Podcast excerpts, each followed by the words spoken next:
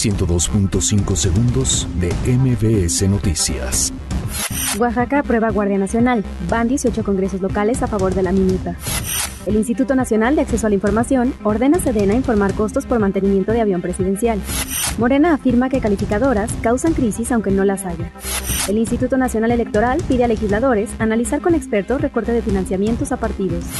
El Partido Acción Nacional confirma que Enrique Cárdenas será su candidato a gubernatura Puebla. El gobierno de la Ciudad de México alerta a ciudadanos por caída de ceniza volcánica en alcaldías cercanas al Popocatépetl. Tamaulipas y Texas firman convenio para atraer inversiones de manera conjunta. Con todo y cámaras de vigilancia, ejecutan a dos hombres frente a Estela de Luz. Estados Unidos pide liberación inmediata del periodista detenido en Venezuela, Cody Whittle.